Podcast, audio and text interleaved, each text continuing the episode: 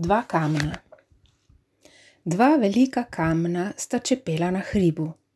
Okrog je raslo cvetje in trava.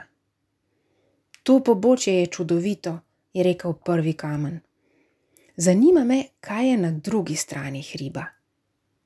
Ne veva in nikoli ne bova izvedela, je rekel drugi. Nekoč je na enega izmed njiju sedla ptica. Ptica, a nama lahko poveš, kaj je na drugi strani hriba? sta vprašala kamna. Ptica se je dvignila v zrak, poletela je čez hrib, vrnila se je in rekla: Videla sem mesta in gradove, videla sem gore in doline, čudovit pogled.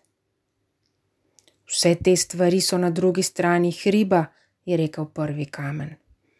Kako žalostno, je rekel drugi. Ne vidiva jih in nikoli jih ne bova videla. Kamna sta sedela na hribu, žalostna sta bila tisoč let. Nekega dne je mimo tekla miška. Miška, a nama lahko poveš, kaj je na drugi strani? sta vprašala kamna. Miška se je povzpela na hrib, pomolila nos čez vrh hriba in pogledala navzdol.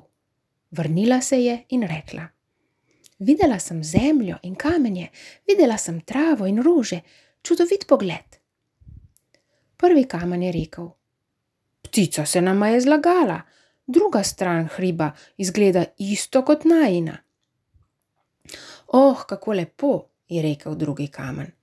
Zdaj sva lahko srečna, zavedno.